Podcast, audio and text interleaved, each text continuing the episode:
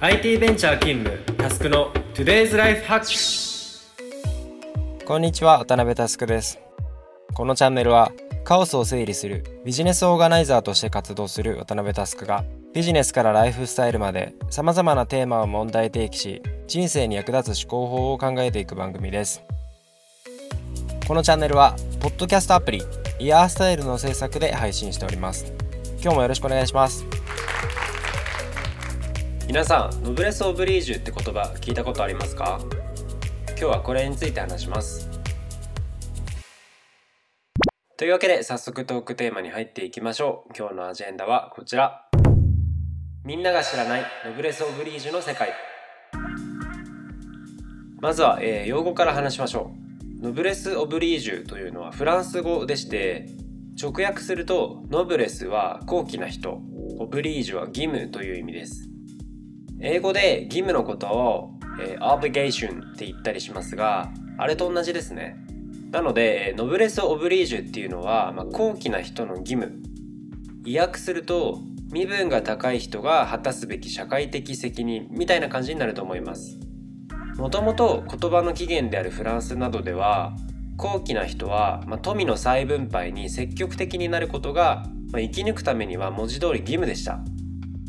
要はですね、えー、自分だけが有り余る富を享受することは許されずに、まあ、そんなことすればですね、えー、場合によっては命を狙われるっていうことになっていた時代背景があります。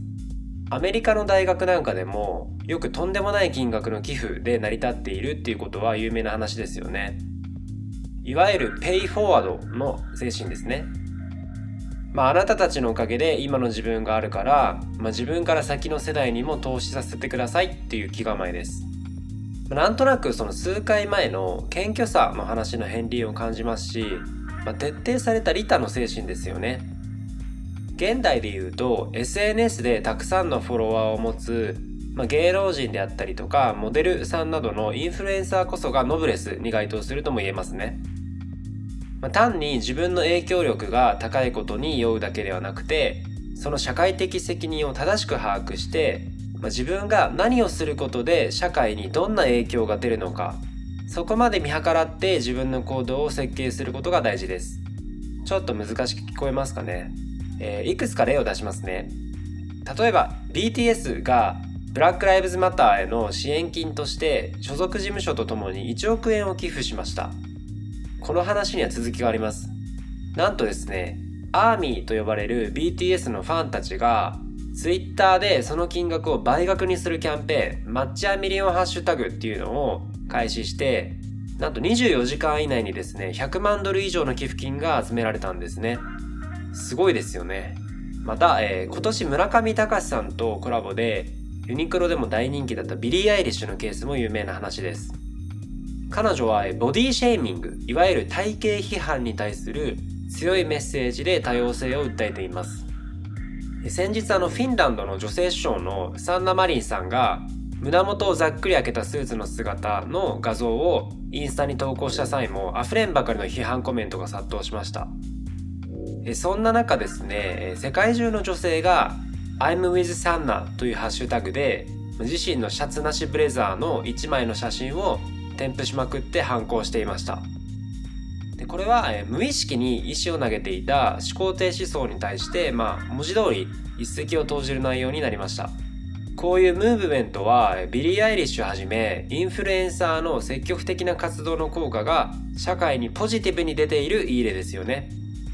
ところでこのノブレス・オブリージュ一日本という国との相性はどうでしょうか？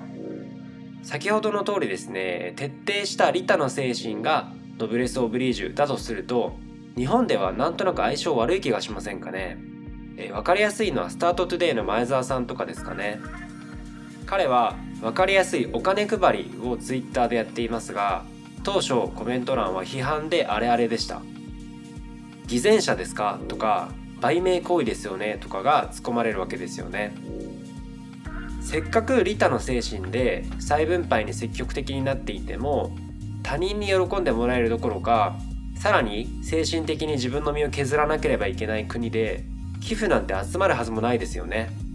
ただそのクラウドファンディングのような大義名分があるものについてはまあ、以前よりかなり知名度も上がってきた印象はありますがまあ、未だにそれを怪しいという人がいる。ということは本質的に国としての OS がまだ古いんでしょうね。僕のポッドキャストも聞いてる絶対数が決して多くないんですが頻繁にフィードバックをくださる方がとても多くて手前味噌ながら僕なりの責任っていうのを認識して活動しているわけです。今日の話を僕なりに応用するとこれは別にその高貴な人に限定した話ではないということです。今 SNS のフォロワーが何人だとか全く関係ないんですよね。自分の周りの人には自分しか伝えられない。そんな精神で伝えることが大事だと思います。大前提としてあるのは、ま、何度も話している通り利他の精神です、ま、利己的な方向性で儲かりそうとかで目先の利益を追うような行為はこれに該当しません。なんか楽に儲かりそうだから YouTuber やってみようとかアフィリエイトブログや始めようとかっていうのはまあ言語道断ですね。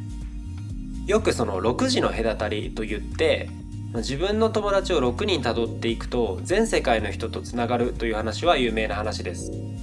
もしあなた自身のインフルエンス力がわずかだとしてもあなたのネットワークにしかいないある人を影響できればその人経由でその先の人にひいては世界中の人に伝えることもできるはずです。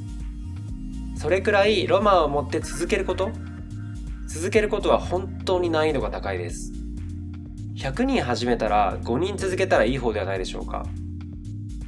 続けるだけで勝手に他人と差別化できるっていうのも面白いですよね。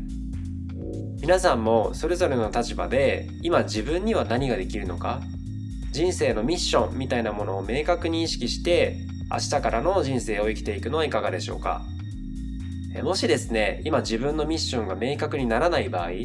それを見つけるために目の前のことでがむしゃらに物量をこなしていくっていうことも一つのアイデアです。思い立ったが吉日ぜひ意識して何にでもチャレンジしてみてください、まあ、失敗しても死にはしませんからね。